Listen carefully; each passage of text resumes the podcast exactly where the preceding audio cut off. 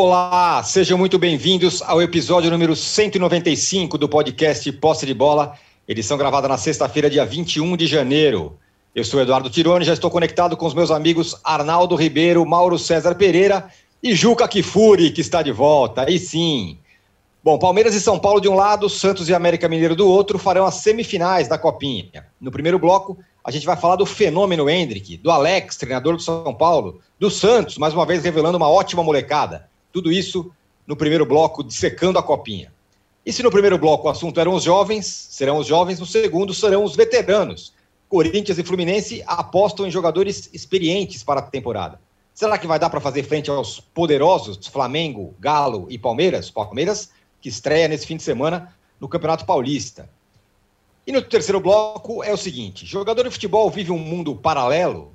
Esta é a pergunta que a gente vai fazer porque a gente vai falar sobre a condenação do Robinho por estupro e sobre as declarações do Rafael Sobis dizendo que não se entregou totalmente um jogo para não prejudicar o Internacional. E claro que vamos falar também da morte da Elza Soares, essa mulher espetacular que por muito tempo foi esposa do Garrincha e curiosamente morreu no mesmo na mesma data que o Garrincha, no mesmo dia. Um recado importante, você que assiste a gravação do podcast pelo YouTube, não deixe de se inscrever no canal do All Sport você que escuta o podcast na sua plataforma predileta, não deixe de seguir o Posse de Bola. E vou lembrar também que no fim desse episódio, o Juca já está com ele na mão, lustradíssimo, ratão de bronze. Será entregue no final. O ratão de bronze está de volta. Então teremos isso também. Olha, para você que está acompanhando o podcast ao vivo, já tem uma enquete aqui no, no YouTube para você responder. A pergunta é a seguinte: qual será a final da Copinha? Santos e São Paulo, Santos e Palmeiras, América e São Paulo ou América e Palmeiras. Dê aí o seu voto, mande aí as suas mensagens e vamos em frente. Bom dia, boa tarde, boa noite. Juca, muito bem-vindo de volta. Ótimo estar tá com você de volta. Olha, o ratão de bronze ali. É, Palmeiras versus São Paulo, América versus Santos. Essas semifinais da Copinha promete. Você estava até falando com a gente um pouquinho antes de começar o. da gente entrar no ar. pois é. Primeiro, feliz 2022 para todo mundo que nos vê. Uh, lembrando que 22 temos eventos importantes, como o Mundial de Clubes, que terá o Palmeiras, o Mundial de Seleções em novembro e dezembro, mas mais do que isso tudo, importante será o que acontecer no dia 2 de outubro, nas eleições desse país. Tomara que o Brasil se reencontre com o seu melhor destino.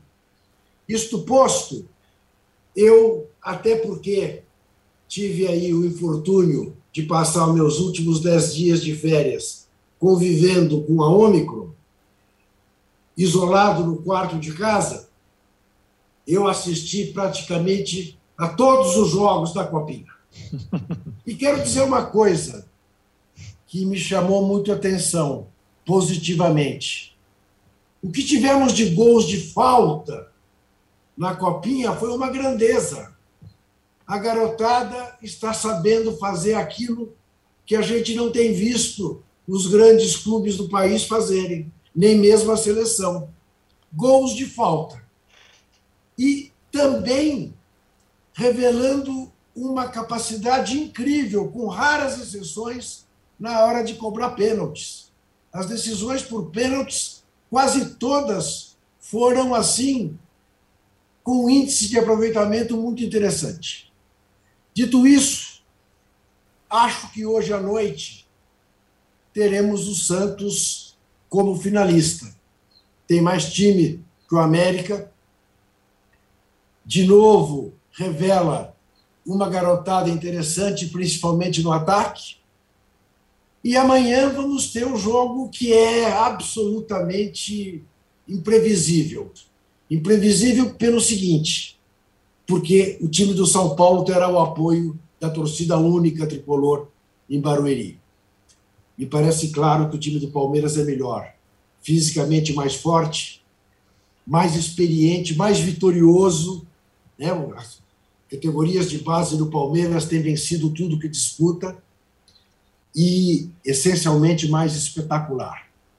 E com esse moleque que eu confesso eu tenho até medo de falar. Tenho até medo de falar. Porque é uma coisa você fala, é, ele, ele inventa coisas que você fica absolutamente perplexo. Né? Ele, ele faz gols absolutamente diferentes, ele é capaz de fazer gol de bicicleta de fora da área. Cada vez que ele pega na bola, é, ele faz alguma coisa que não está previsto no cardápio.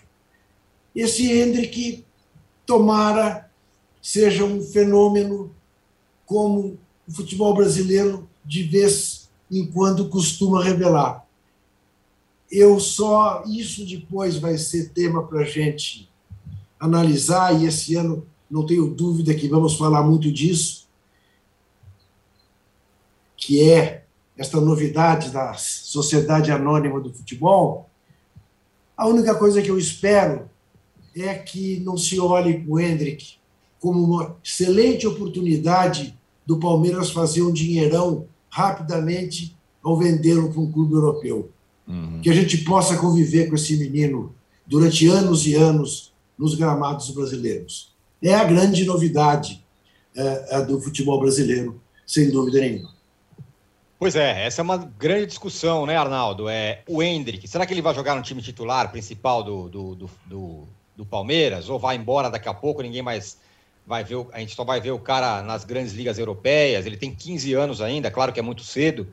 Ele é um dos fenômenos da, da dessa, dessa copinha, e não é exatamente um fenômeno, mas é outra figura que está chamando atenção por outros motivos.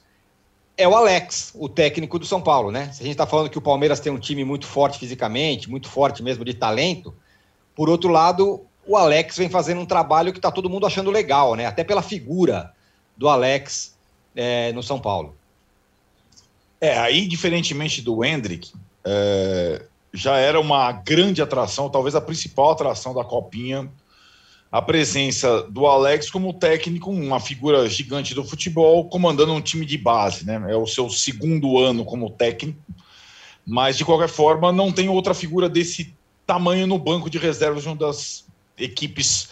E ele, assim como demonstrou no primeiro ano de trabalho, tem de fato é, aptidões ali que ele demonstrava como jogador para comandar um time do seu jeito é, discreto, o tipo de jogo, é, o tipo de conceito, digamos assim.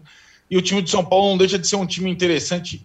Lembrando, é, concordo com o Juca, que acho que fisicamente o time de São Paulo é bem inferior ao do Palmeiras, parece até outras categorias, digamos assim, um time mais leve é, e, e, muito também desfalcado, porque diferentemente do Palmeiras, o São Paulo já está aproveitando alguns jogadores dessa, dessa safra no time principal por absoluta necessidade. Então, três dos titulares do Alex estão com o Rogério Ceni fazendo uma pré-temporada, não disputaram a copinha e ele ainda perdeu dois é, e, ou três titulares, se você levar em consideração o time que começou o campeonato é, nesta fase final. O Alex, né, Tironi, eu acho que ele tem uma, uma característica, até por ter trabalhado também na mídia, mas antes disso mesmo, uma questão de uma, de uma falta de rejeição que é muito importante para quem começa a trabalhar como treinador de futebol. Isso é muito interessante. Eu acho que ele, ele tanto em relação ao público quanto em relação à crítica. E acho que isso vai ajudar a construir a carreira dele. Então, ele é um sujeito que trafega bem é, nas diversas nas diversas áreas e, e isso ele foi construindo mesmo enquanto jogador, né? É, ídolo do Palmeiras, ídolo do Cruzeiro, ídolo do Curitiba, ele não era odiado é, pela torcida do Atlético Mineiro, não era odiado pela torcida do São Paulo, pela torcida do Corinthians, pela torcida do Santos, até pela torcida do Furacão. Eu tive um episódio com o Alex, quando a gente trabalhava junto na ESPN, eu estava indo contratar o Alex em Curitiba, e que no aeroporto de Curitiba, quando eu cheguei, ele estava me esperando, e estava lá no meu voo o Mário Celso Petralha, presidente do Atlético Paranaense, no meu voo. Aí eu falei, putz, os caras vão cruzar aqui no corredor. Aí o Marcelo Petralha pega o Alex, vamos tomar um café e tal. Então, é, é um pouco é, essa, essa, essa forma que ele consegue, é, digamos, é, se relacionar, embora seja bem introvertido, que coloca essa falta de rejeição no papel. E outra coisa, as opções de carreira. Ele não. É, ele não ele não desdenha e nunca desdenhou dos rivais quando jogava, e as opções de carreira é, mostram um pouco isso. Quando ele é, topa começar sua carreira como treinador no São Paulo, ele de novo ele tira a camisa, ele não, ele não é um cara muito ligado a um clube só. Eu estou fazendo só esse panorama de aceitação inicial do Alex, acho que é importante para a carreira dele, porque eu posso comparar com o técnico principal do São Paulo, o Rogério Ceni, que é, é, na verdade, contemporâneo ao Alex, em termos de jogador. É, você já vislumbrava no Rogério, assim como no Alex, a capacidade de treinar um time de futebol quando ele jogava, porém, pela trajetória, pelas características do Rogério, ele tem o oposto. Ele tem a rejeição encarnada nele. Né? Então, assim, é, ele sempre esteve muito ligado a um time só, isso foi uma consequência da carreira dele, ao São Paulo, evidentemente. Quando deseja ser treinador, começa pelo profissional, não vai para a base, diferentemente do Alex. Começa no São Paulo como técnico principal, depois roda, faz trabalhos é, interessantes, alguns, outros nem tanto, consegue troféus e a rejeição dele continua grande. E é curioso que agora ele tem uma rejeição um pouco até interna em relação ao São Paulo na volta dele. Né? Ele não foi ainda aceito completamente. E é, e é muito é, interessante essa convivência no mesmo clube de duas figuras, um no time principal e outro na base, que tem características completamente diferentes como profissionais do futebol. Um encarna a rejeição, outro encarna a aceitação. E acho que isso pode é, pode até, durante esse ano de 2022, Juca falou de tantas coisas que vão acontecer em 2022, está só começando, o Alex se tornar involuntariamente uma sombra para o Rogério no São Paulo. Quem diria isso, hein? Os dois se enfrentaram naquele momento várias vezes, mas naquele momento épico do gol do chapéu do Alex no Murumbi, né? Foi o que e, e, ele fez aquele gol maravilhoso, não tripudiou do São Paulo, está dirigindo o São Paulo e ninguém lembra o, daquele gol, ninguém lembra entre aspas, né? Todo mundo lembra, mas ninguém é, colocou isso no prato quando o Alex foi contratado pelo São Paulo. Então é, é, bem, é bem, acho que interessante essa situação e os dois vão ter que conviver, né? É, é, o técnico da base tem uma integração com o profissional já aconteceu um pouco discretamente no final do ano passado e eles vão ter que conviver esse ano. E são, eu acho que, é, a despeito do sucesso final do Alex na Copinha, campeão ou não, ou eliminado pelo Palmeiras com a torcida única ou não, vamos saber disso no sábado de noite. A trajetória dele como treinador começa bem. Começa com. Se o Hendrick, né, Juca, tem essa, essa, esse, essa, esse lampejo que a gente viu em, em craques assim é, jovens demais, o Alex tem uma coisa de treinador jovem também que dá uma, uma esperança Arnaldo, de uma outra Arnaldo, cabeça. Você sabe é, é, que, eu, que eu ia dizer, é, 11 em cada 10 amantes do futebol gostam do Alex. É. E para quem não tem time, não, não, não é nem palmeirense nem São Paulino, como eu, é, o jogo de amanhã tem essa divisão de, ao mesmo tempo, você quer ver o Hendrick brilhar, é, você quer ver o Alex brilhar. Uhum. É curioso isso. Né? É. Eu estou muito dividido em relação a isso. Né? Porque, de fato, o Alex é uma figura rara no mundo do futebol. É. Fala. Não, é isso mesmo. Eu acho que o Juca tá. Eu acho que o Juca tá, o Juca tá absolutamente neutro nessa situação, Sim. né? Como espectador. Então é, é, é, interessante essa, essa, essa condição. E, e acho que, para completar, é, eu, eu, acho que o, o Hendrick faz o seu. Nós vamos ver como é que vai ser a transição do Hendrick para. É, nem contrato ele pode assinar ainda, né? Só em julho para profissional, que é uma transição é, por vezes complexa. Muitos jogadores claro. surgem, né? Por isso que o Juca tem medo de, de, de ah, tá, não sei o que lá. E não, e não vingam, literalmente, né? E, e treinadores estão. É. é. Não, entre tantos erros que, que eu já cometi de previsões, eh, eu ponho o Alexandre Pato. A vez que eu vi o Alexandre ah, Pato sim. jogar no Parque Antártica, uhum. Inter e Palmeiras, eu falei, meu Deus, temos um cara diferente. E no mesmo ano ele jogou a final do Mundial de Clubes né, pelo Inter, foi campeão. Uhum. Esse cara vai ser um fenômeno. E, e foi uma decepção, né? né? É.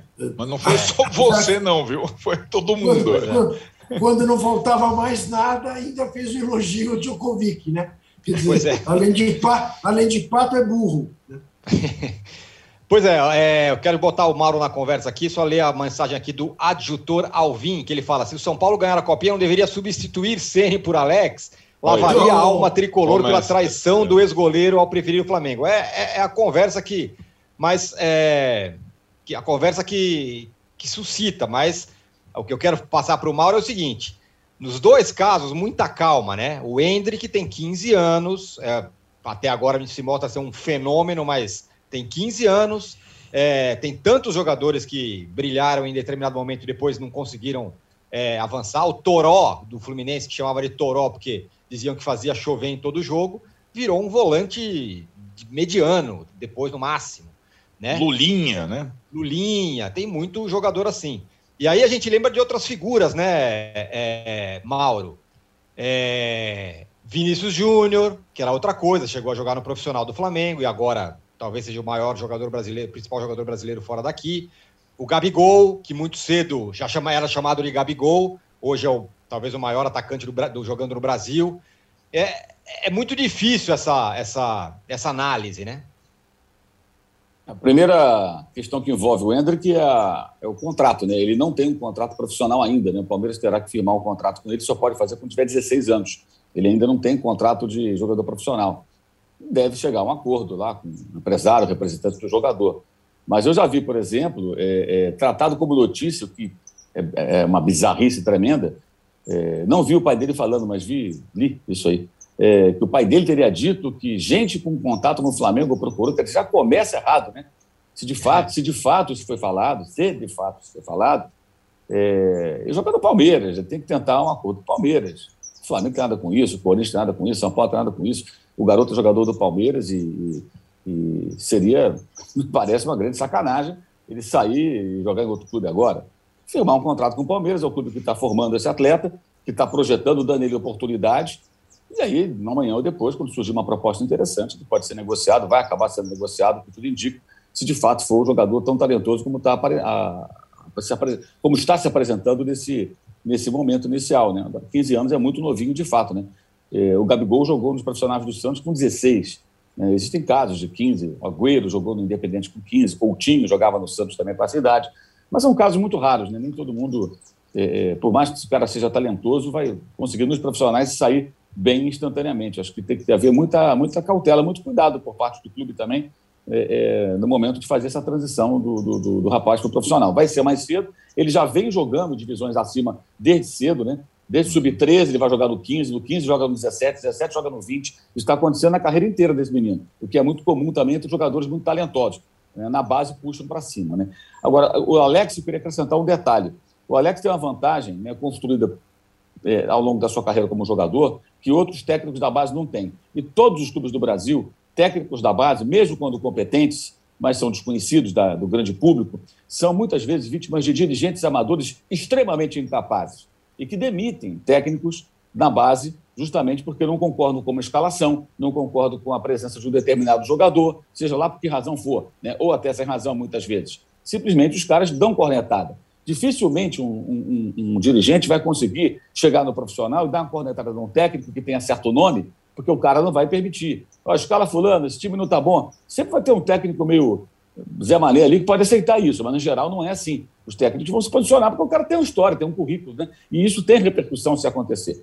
Então é mais difícil. Na base, não. Na base, há sim interferência ou tentativas de. Isso acontece em todo clube pequeno, médio, grande do Brasil, está sempre sujeito a isso. E o Alex me parece meio que imune a isso. Porque se você tiver um dirigente no São Paulo, um outro clube que venha se meter com o Alex, e se ele resolver, opa, pisou no meu calo, tem, né, ao contrário do que acontece com técnicos é, de base em vários clubes. Aliás, esse é um dos problemas da base no futebol brasileiro. Né? Mesmo que você qualifique os profissionais que lidam diretamente com os jogadores, na formação, no desenvolvimento técnico, no aprimoramento de um jogo coletivo, né? na preparação de atletas para o profissional, que é muito mais importante do que ganhar, inclusive, os títulos. Né? Mais importante é você conseguir fornecer jogadores para o time de cima. Ganhar os títulos é legal, mas mais importante é que esses jogadores sejam aproveitados. Existem casos aí de times que ganharam a Copinha e ninguém foi aproveitado. Um foi aproveitado, ninguém, um só muito mal na reserva, sei lá. É, então, o importante, de fato, é você fornecer jogadores para o time de cima. Mas, muitas vezes, gente capaz trabalha nas bases, na, na base em clubes brasileiros, mas o dirigente, geralmente, o dirigente amador, é aquele cara que quer mostrar que tem poder e, às vezes, existem essas interferências. Esses casos são frequentes, a gente fica sabendo de alguns, mas não há repercussão quase que nenhuma. O Alex me parece que está livre disso.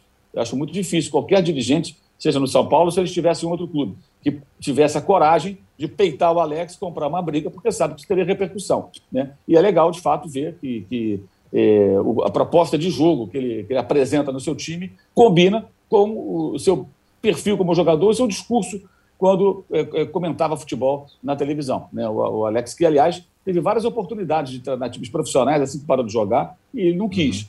porque eram propostas que não eram interessantes para ele, eram propostas de clubes, sabe aquele clube que briga para não cair para a terceira divisão ou para não cair para a segunda e, e, que não oferece a melhor condição de trabalho, e ele soube esperar o momento certo, que acho que foi o que ele fez. Começando por um clube grande, que tem uma estrutura também muito grande, né, é, uma camisa importante, para começar o seu trabalho na base, e daí ele vai poder subir pouco a pouco, aguardando a melhor oportunidade né, para dirigir um time profissional já mais rodado, mais preparado, é, do que se ele tivesse pego aí direto um time num sufoco danado. Aí já entra numa roda viva aí de rebaixamento ou não, de tentar sobreviver no cargo esse tipo de coisa. Eu acho que ele está tentando fazer um caminho diferente e amanhã, se o Alex for um técnico profissional, eu duvido ó, que ele não vai voltar lá para a Turquia para treinar o Fenerbahçe. Os caras vão querer trazer ele, vão querer buscá-lo de qualquer maneira. Né? No dia que ele for testado e aprovado como técnico, Alex é um bom técnico. Na primeira chance, os caras vão querer levar ele de volta. Né? O homem é estátua lá. Isso aí é. acho que vai acabar acontecendo também. O que seria até legal para ele se um dia é, é, chegar, fazer sucesso aqui no Brasil e amanhã treinar o time turco lá onde ele é ido e poder disputar, de repente, Liga dos Campeões, que ele disputou como jogador, né? entre outras competições. É, aliás, esse caminho que o Alex está fazendo, como disse o Mauro, se, se, ele fizer sucesso, eu acho que também pode abrir uma, uma clareira ali para outros caras grandes que querem ser técnico começar dessa forma, que foi o contrário do que o Rogério fez. Já começou no principal time, no time que ele jogou e tal, e aí até ele se firmar como técnico acabou Acabou demorando. Mas, mas, o, mas, o, mas o Tirone, o Rogério é um cara bem sucedido. O cara tem o Campeonato Brasileiro, sem tem o Carioca, tem a Copa do Brasil. É verdade, é verdade. Tem a Copa do Nordeste, tem a Série Sim. B, tem uhum. o título do Cearense. Ele tem várias Não, isso é indiscutível, indiscutível. O, o é. Rogério começou de uma forma assim, meio atabalhoada ali, assim, atabalhada não diria, mas assim, muito aparentemente precipitado em 2017. Mas ele conseguiu fazer uma pausa e, por mais controverso que ele seja como personagem, ele é um cara bem sucedido. Sem o cara dúvida. tem títulos que outros treinadores aí já dirigiram grandes times e não conseguiram em eu, muitos anos de carreira.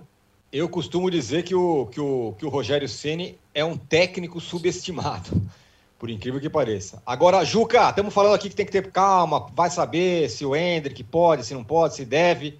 Então, vou fazer uma pergunta clara para você. Ele deveria estar no elenco que vai para o Mundial, já que o Palmeiras está precisando de um centroavante? Então, uh, veja, a gente sempre tem medo, né? O Mauro fez referência a isso, você fez referência, né? A, a jogadores que surgiram que a gente achava que teriam uma carreira brilhante pela frente e decepcionaram, né? E acrescento um que vocês não viram jogar, provavelmente, o Washington, quando surgiu no Guarani. Não havia dúvida, né? Placar deu capa, surgiu o novo Pelé e, e não foi nada disso. É, pensando no Pelé, bom, mas pensar no Pelé é pensar no máximo. Mas o Pelé foi campeão do mundo com a seleção brasileira na Suécia, é, sem o mesmo respaldo que hoje o Hendrick tem no Palmeiras. aos 17 anos de idade. Eu levaria. Eu levaria o Hendrick para os Emirados Árabes Unidos para eventualmente usá-lo no segundo tempo em que o Palmeiras precise de uma coisa extraordinária. Eu faria com ele o que o Dunga não fez nem com o Neymar, nem com o Ganso na Copa de 2010. Porque eu sempre lembro disso e todos nós sabemos. Há um momento em que o, a Holanda ganha do Brasil por 2 a 1 o Dunga olha para o banco, olha para o Jorginho, abre os braços, o Jorginho era auxiliar técnico dele, né? abre os braços e diz: pô, não tenho ninguém para pôr. Né? Teria o Neymar. Teria... Vai lá, moleque, faz o que você quiser. Pode ser que não aconteça nada, pode ser que aconteça tudo. Se o Hendrick é um gênio, eu não estou dizendo que já seja, mas se ele é, numa dessa, o moleque entra sem grau de comparação ampla sem grau de comparação. O Corinthians deve o seu título, enfim, da Libertadores, muito menos ao Sheik, que fez os dois gols contra o Boca Juniors no Pacaembu, mas a um moleque chamado Romarinho, uhum. que tinha estreado na semana anterior contra o Palmeiras, feito o gol da vitória, e o Tite achou de levá-lo para jogar contra o Boca Juniors. O colocou cinco minutos antes do jogo acabar, que o Boca vencia por 1 a 0.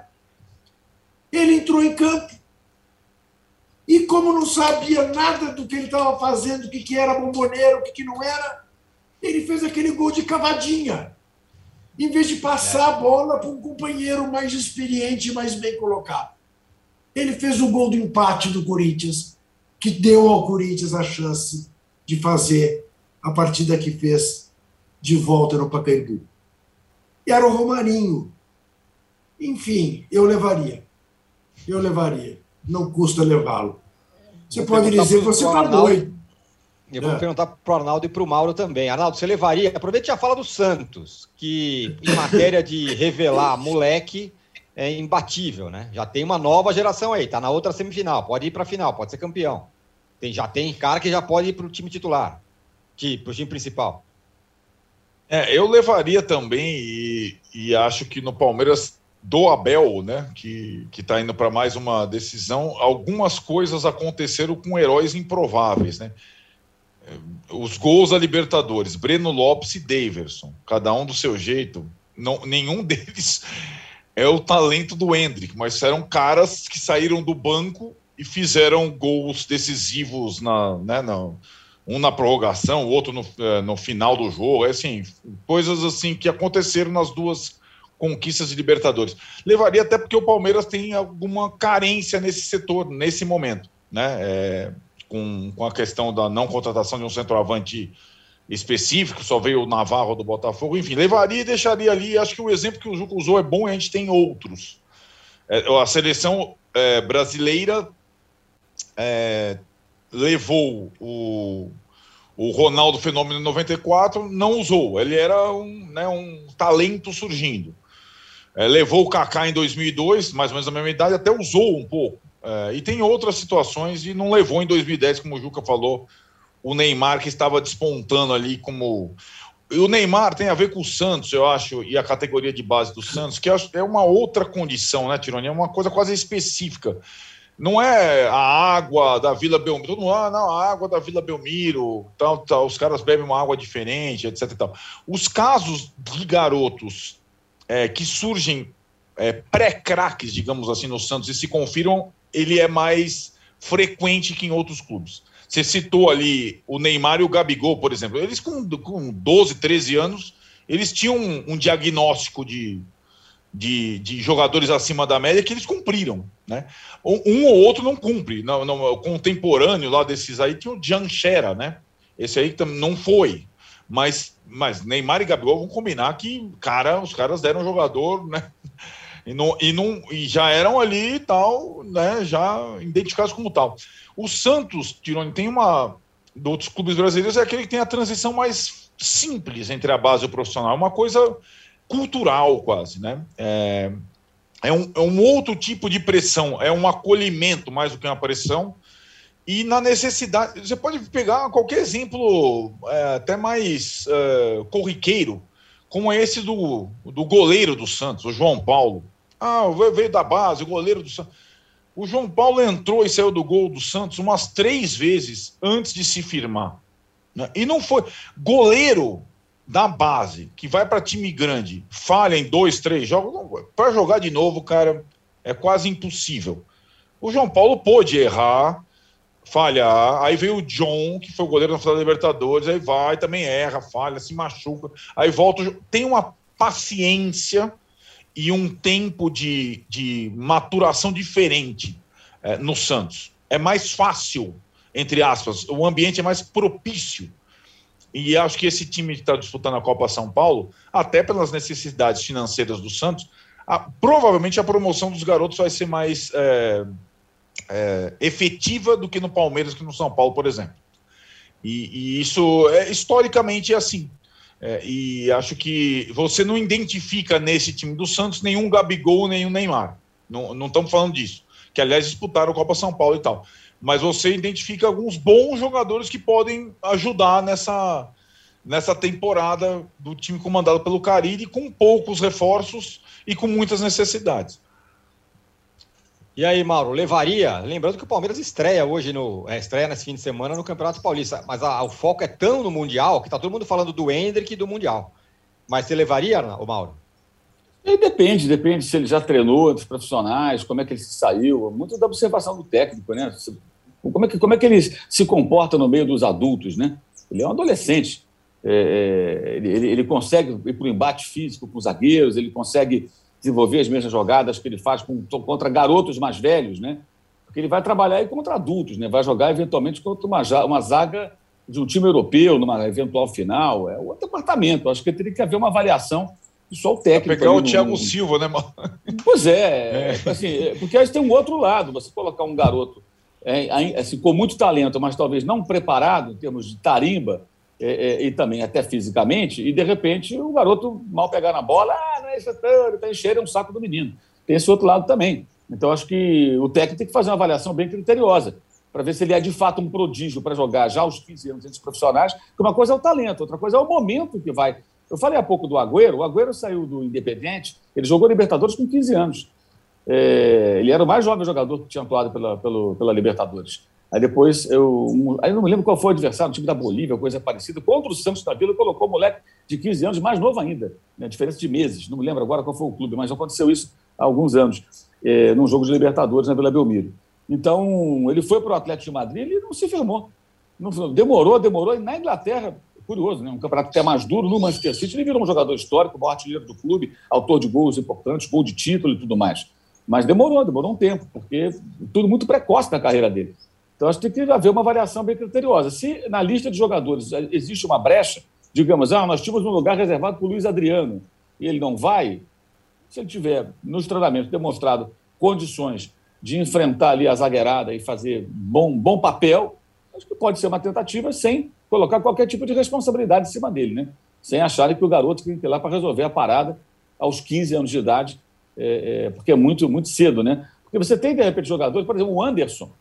É, o Anderson, que jogou no Manchester United, quando surgiu no Grêmio, né? Também tinha 16 anos quando brilhou Isso. lá na Batalha dos Aflitos e tudo mais. É. E o Anderson nunca virou aquilo que se esperava. E olha que ele, ele trabalhou no United, campeão inglês, campeão europeu, campeão de tudo, com o Alex Ferguson, que teve uma paciência tremenda com ele. Ele nunca ia embora, ele tá, foi emprestado uma vez no futebol italiano, voltou, mas ele ficou ali direto, estava sempre ali, tinha oportunidades, e, e, mas nunca se firmou. Sempre foi um reserva, teve raros momentos em que foi titular, e não é que faltava futebol para ele. É, é, até passou a jogar mais recuado na Inglaterra, ali como segundo homem, ele era o reserva do Paul Scholes, que jogava pouco também. É, e ele nunca se firmou, nunca se firmou. E não era falta de, de, de futebol, sei lá, faltou alguma outra coisa para ele. E também foi um prodígio. Então, acho que é bom sempre ter um certo cuidado, né?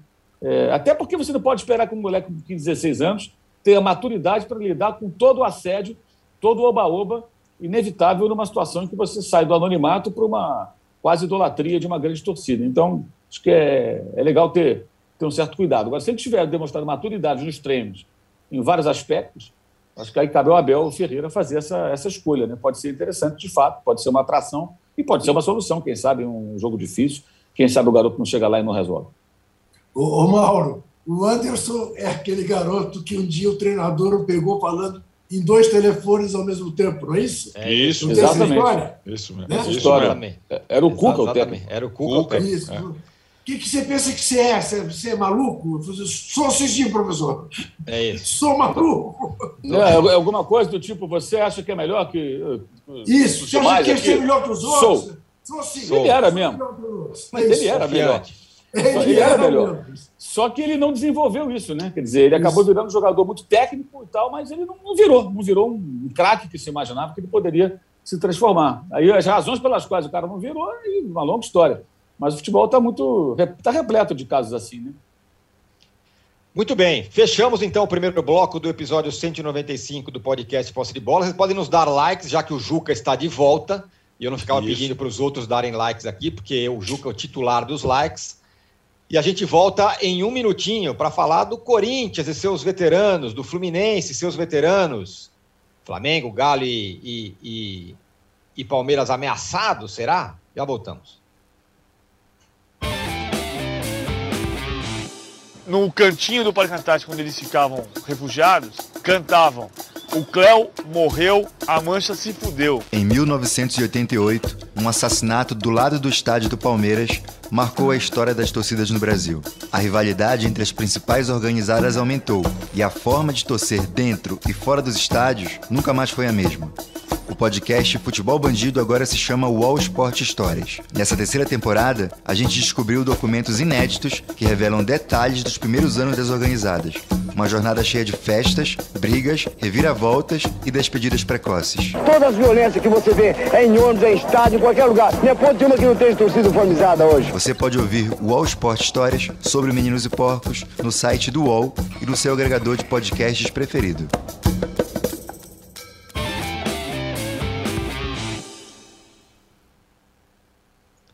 Estamos de volta para o segundo bloco do podcast Posse de Bola número 195. Ô, Juca, âncora, você... Oi. é, a gente estava falando dessa figura simpaticíssima, adorada por todo mundo, do Alex, e eu me lembrei que um dia ele me surpreendeu numa das vindas dele ao Brasil, da Turquia, o Mauro fez referência a isso, ele me trouxe essa caneta, Do que é Fenerbahçe. uma caneta, é uma caneta do Fenerbahçe. E, e assim do nada. Olha lá. E eu, eu não, não tinha nenhuma intimidade com ele, nada.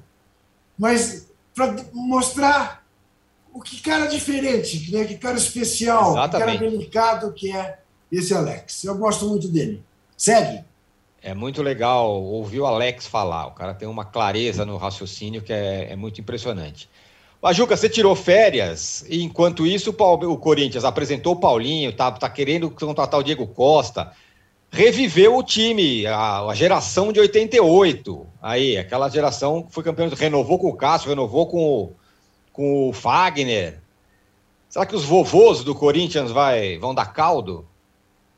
Então, você sabe que quem vê jogos do Corinthians ao meu lado é testemunha de que eu passei anos vendo o Corinthians jogar e a cada decepção eu dizia para quem estava do meu lado, normalmente o Felipe, meu filho menor, mais, mais moço, que saudades de Paulinho. Eu morro de saudades do Paulinho. Morro de saudades. Gosto demais do futebol do Paulinho. Agora, o Corinthians está fazendo um time para menos disputar o Campeonato Brasileiro, a maratona, que um time de veteranos não suportará se não for muito mesclado com jogadores mais jovens, mas está apostando nas taças de mata-mata, né? Copa do Brasil, Libertadores.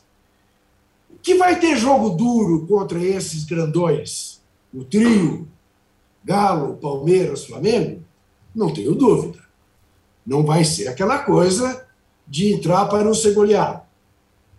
Mas precisaremos ver quem é que vai marcar nesse meio de campo do Corinthians, quantas vezes todos eles vão poder jogar juntos. Tudo isso são incógnitas. Vem o Diego, não vem o Diego, né? são incógnitas. É um time para lá de maduro, com belos jogadores. Sem dúvida nenhuma, e eu vou dizer isto sempre por antipático que seja, mas porque é obrigação do jornalista, fazendo uma folha salarial que o Corinthians não pode bancar.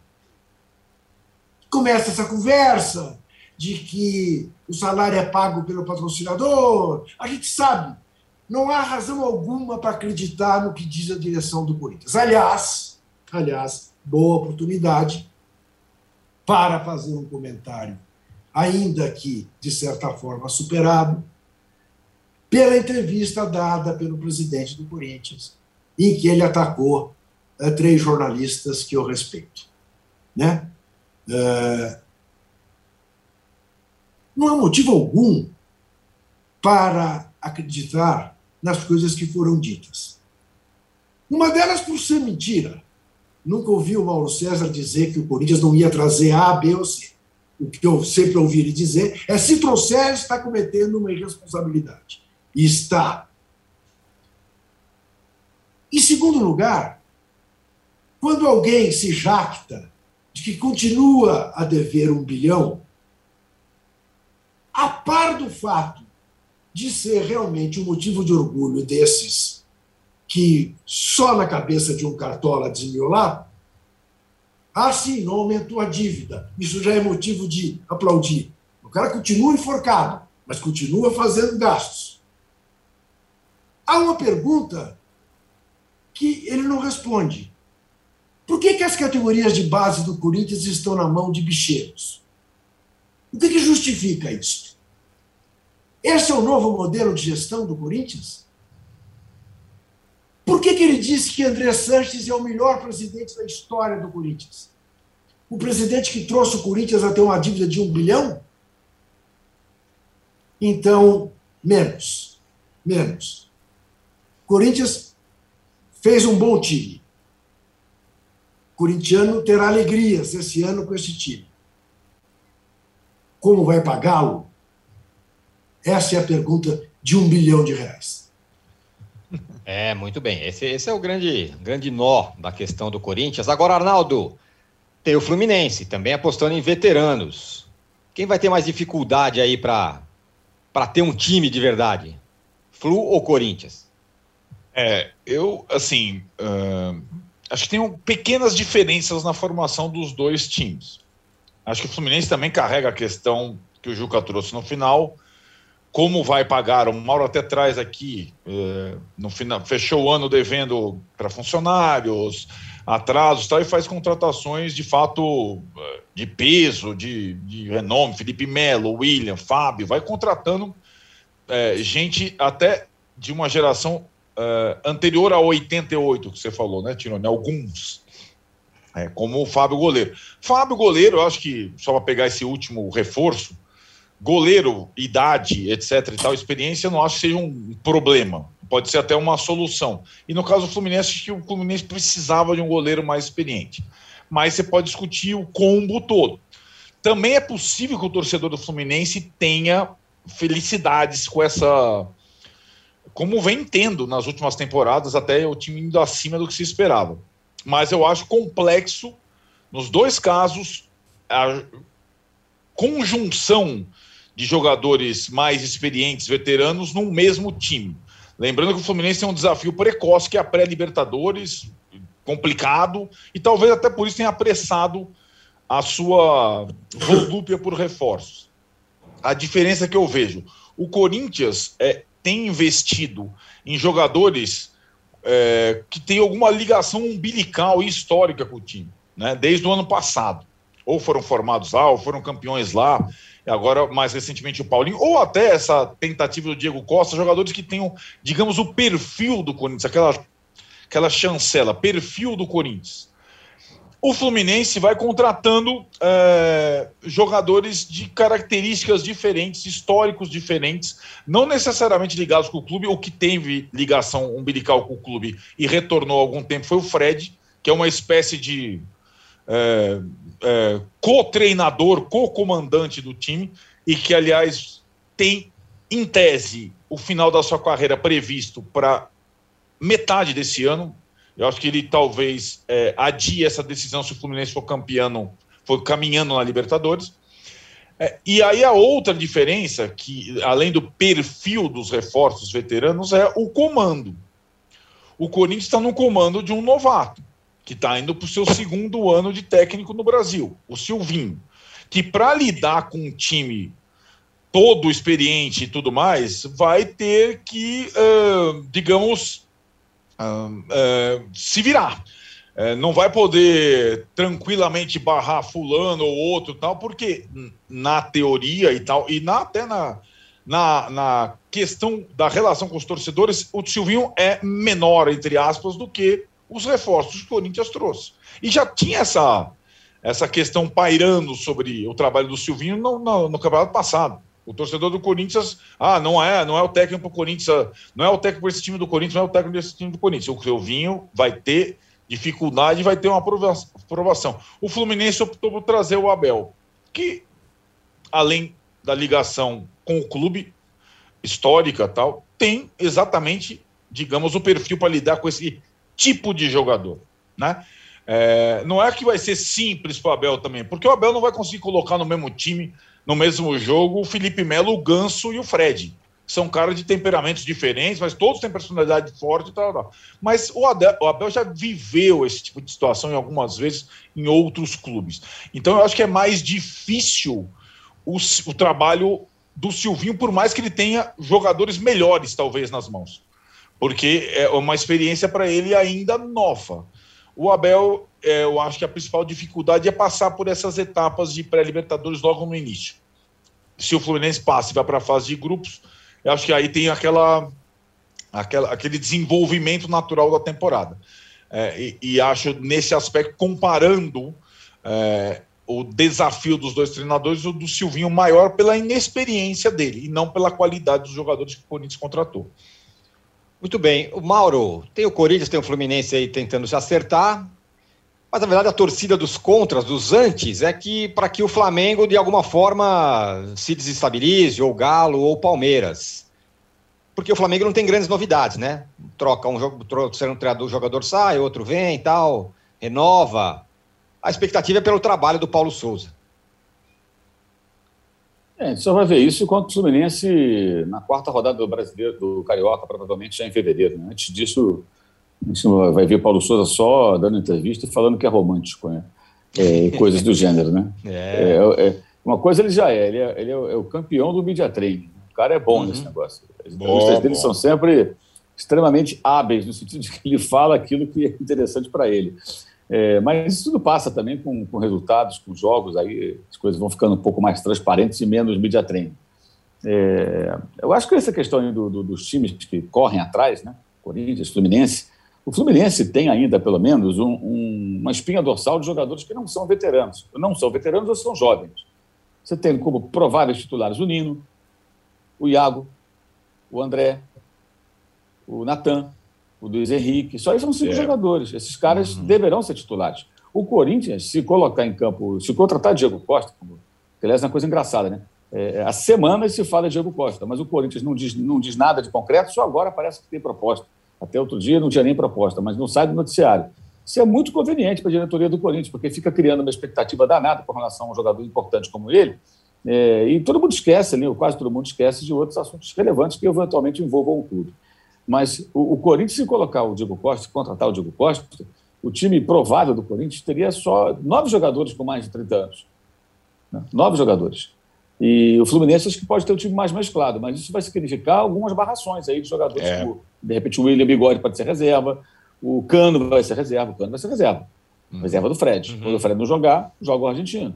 E acho até curioso, essa, essa, curioso esse planejamento do Fluminense, porque o Fluminense teria, para ganhar espaço e virar o titular do comando do ataque nessa temporada, o John Kennedy, que jogou muito bem a Copa São Paulo, que fez dois gols no Fla-Flu na temporada passada, na vitória do Fluminense pelo Brasileiro, e é um jogador que está pedindo passagem.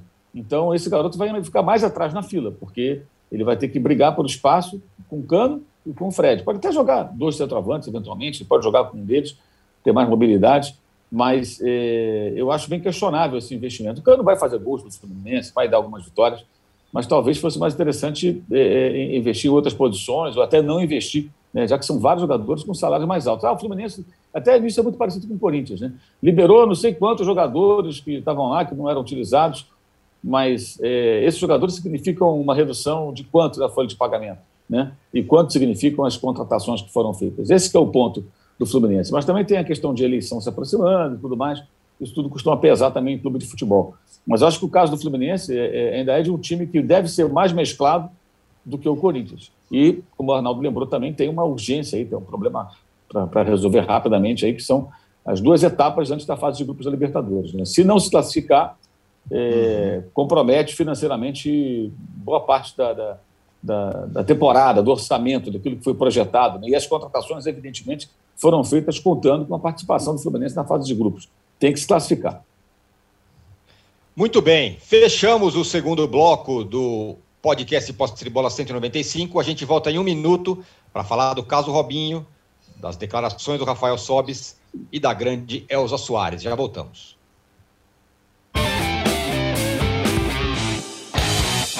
Futebol sem fronteiras. Jogo jogado dentro do campo e fora dele. Bastidores, economia, política, turismo. O podcast do UOL para quem gosta de futebol internacional e tudo o que vai além de um simples grito de gol. Futebol sem fronteiras. Toda quinta, comigo, Júlio Gomes e Jamil Chad, no canal UOL.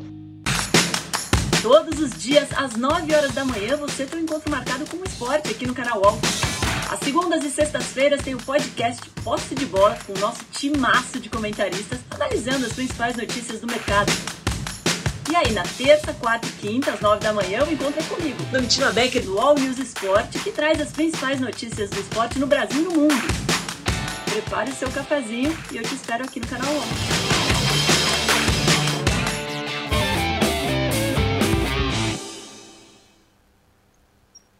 Estamos de volta para o terceiro bloco do episódio 195 do podcast Posse de Bola. Juca, é, eu queria que você começasse. Aí, Juca já está pedindo likes para gente, por favor. Mas eu quero que, você, que a gente comece esse bloco com o ratão de bronze. Eu desconfio que para quem ele vai. É óbvio. Ratão de bronze, sem nenhuma alegria, uma mera constatação ao condenado, em última instância na Itália, a nove anos de cadeia, Robinho, por estupro.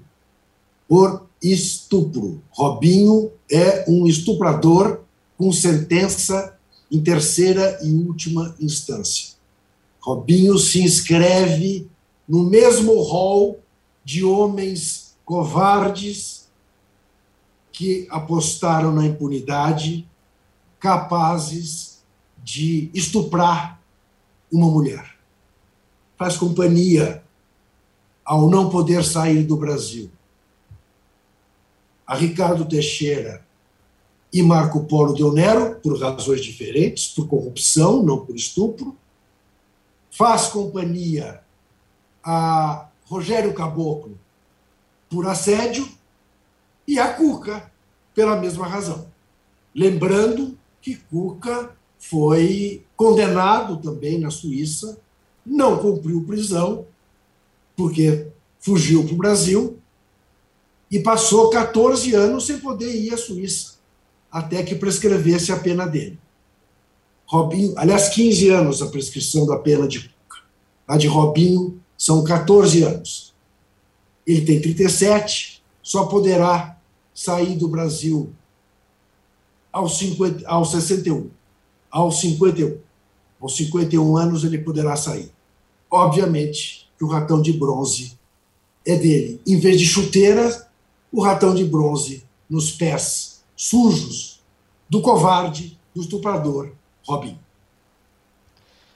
Muito bem. É, o Mauro, é, essa história do Robinho, é claro que são coisas que não se comparam, né? A história do Robinho e a outra história da semana, que é, que é só as falas do Rafael Sobes, né? Dizendo que teve um jogo lá que ele simplesmente jogou mal porque ele não queria atrapalhar o rival do time, o rival dele na ocasião, que era o time do coração dele, o Internacional. É, só que as coisas se ligam no seguinte sentido: em um outro caso, é um mundo meio paralelo que, que os joga, que jogadores de futebol parecem que vivem, né? Que é um mundo em que tudo pode, com suas leis próprias e, e tudo mais, né? É, e se você assistir a entrevista no todo, você percebe que ele não só fala isso com muita naturalidade, mas ele fala também num tom até um pouco soberbo, tipo, ah, pessoas que não entendem nada de futebol, sabe, usa essa expressão várias vezes, ou seja, só ele entende de futebol, só quem jogou futebol entende de futebol. Bem, é, entender de futebol é uma coisa, entender de algum tipo de sacanagem é outra história, né? Isso é uma sacanagem com o Cruzeiro, isso é sacanagem com os times que brigavam com, com o Inter pela, pelo, pelo, contra o rebaixamento. Isso não é correto. Ele achar que isso é correto. Ele fala dos filhos, inclusive, na, na própria entrevista. Legal, esse aí é o exemplo que ele vai dar para os garotos. Se forem jogar futebol, é no Inter, você bate o escanteio lá em cima. É lamentável. Agora, também faz parte de uma situação que tem sido muito comum, que são essas entrevistas, né, de, que chamam de podcast, mas que não é um podcast, são entrevistas longas feitas em canais do YouTube. Entrevistas de uma hora e meia, duas horas, em que você está ali conversando, falando, falando, falando, falando, assim, não tem assunto para duas horas, né? mas fala durante duas horas, então o cara acaba falando o que deve e o que não deve. É, do ponto de vista do entrevistador, é bem interessante, que ele acaba arrancando revelações. Então, é, fez bem ali o seu trabalho. Agora, para o entrevistado, é bom ele ficar bem atento para não falar o que não gostaria. Não sei se ele está arrependido ou não do que ele falou, a repercussão foi péssima e, obviamente, não poderia ser diferente. A gente, ninguém é ingênuo, ninguém é bobo a ponto de achar é, é, ou, ninguém é, não, ninguém deve ser bobo pode achar que o futebol é um ambiente absolutamente ilibado, né? É, é, se a gente vive num país onde acontece tanto tipo de picaretagem, é claro que pode acontecer no futebol, eventualmente, claro, só que você tem que ter provas para poder denunciar. Mas que existe, vai existir sempre, pode sempre estar sujeito a existir, como qualquer segmento. Em qualquer... Aí, no caso, não é nem uma armação, coisa parecida, é uma atitude individual de alguém que diz que não queria prejudicar o clube onde se formou, mas ele recebia salário do Cruzeiro, né? Ele jogava pelo Cruzeiro, outras equipes lutavam também contra o rebaixamento. Então, primeiro tem que ter o compromisso profissional. Então, quando ele fala, ah, pessoas que não entendem de futebol, desse futebol que ele se refere aí, realmente eu prefiro não entender. Deixa ele entendendo lá o futebol dele. E eu não sei se o torcedor do, do Inter deve estar achando muito divertido. Muitos, muitos torcedores do Inter devem estar achando divertido, porque foi uma demonstração de amor ao clube, né? Mas os torcedores do Cruzeiro e outros clubes imagino que não. E não me parece nada correto isso, evidentemente. Né? Enfim, depois de pendurar as chuteiras, perdeu uma boa oportunidade de ficar calado. Porque, na minha, na minha, no meu entendimento, não sei se de vocês, assim, ele fala até com, quase com orgulho sobre aquilo. Bizarro, bem bizarro, bem bizarro. É, é pois é. é. Juca, se foi a grande Elza Soares. Pois, aos 91 anos, de uma vida muito bem vivida, de uma vida de luta, a Elsa não foi apenas uma cantora extraordinária, a chamada cantora do milênio, né? dados pelo EMI. Né? Não, não foi nenhuma instituição brasileira que deu a ela esse título de cantora do milênio. Eu não tenho dúvida alguma que a Elsa, se cantasse em inglês, seria do tamanho da Ella Fitzgerald, seria do tamanho da Nina Simone, seria uma rainha da música mundial. Mas ela foi mais do que isso, né? porque ela foi uma batalhadora, foi uma mulher que lutou a vida inteira contra o racismo estrutural que existe no Brasil, e foi uma mulher que teve coragem de ficar contra o país inteiro ao assumir a paixão dela por Mané Garrincha e vice-versa. Mané Garrincha sempre disse que Elza Soares foi a grande paixão da vida dele e ela sempre disse que ele foi o homem da vida dela. Não por coincidência, ela morre exatamente 39 anos depois da morte dele.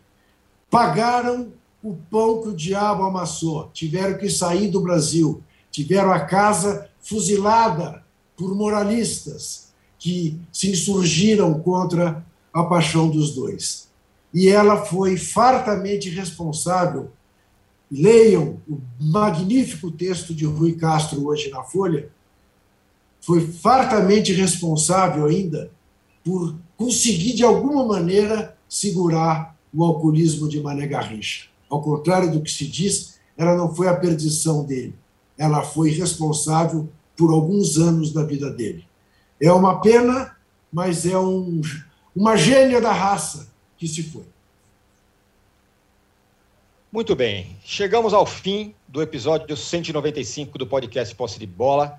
É, Para você que está acompanhando ao, vivo aqui, você vai ficar agora com dividida com o Mauro César entrevistando o Antônio Tabet às 10 horas. Olha que dupla, res... rapaz. Pelo é... amor de Deus. Dá até medo. Eu vou dar o resultado final. O resultado final da nossa enquete aqui. Quem será a final da quem vai fazer a final da copinha? Santos e São Paulo 39%, Santos e Palmeiras 34%, América e São Paulo 15%, América e Palmeiras 11%. Então agora, para você que está acompanhando ao vivo, tem dividida com Mauro César Pereira entrevistando o Antônio Tabet. A gente volta segunda-feira. Tchau. Você pode ouvir este e outros podcasts do UOL em uol.com.br/podcasts. Posse de bola tem pauta e edição de Arnaldo Ribeiro e Eduardo Tironi, produção de Rubens Lisboa, edição de áudio de João Pedro Pinheiro e coordenação de Juliana Carpanês.